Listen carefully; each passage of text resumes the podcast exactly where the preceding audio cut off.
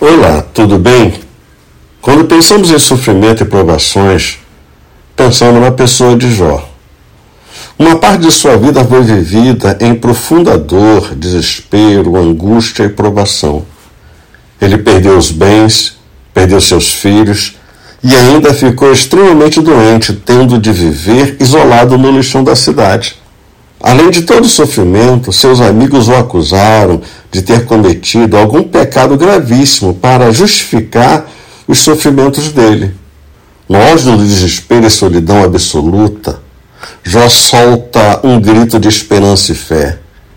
Ele grita: Porque eu sei que o meu redentor vive e por fim se levantará sobre a terra, depois revestir este meu corpo da minha pele, em minha carne verei a Deus. No momento de grande aflição, ele grita com esperança e fé: O meu redentor vive. Se o meu redentor vive, há esperança. Se ele vive, a nossa história, a minha, a sua história, pode mudar.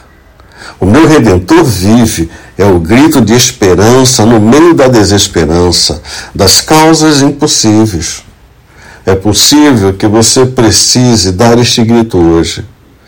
Diante da sua causa, do seu drama e desespero, você pode gritar como Jó: Eu sei que o meu redentor vive.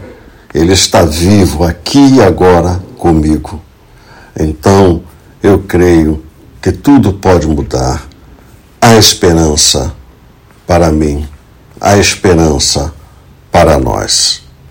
Leia a Bíblia e faça orações.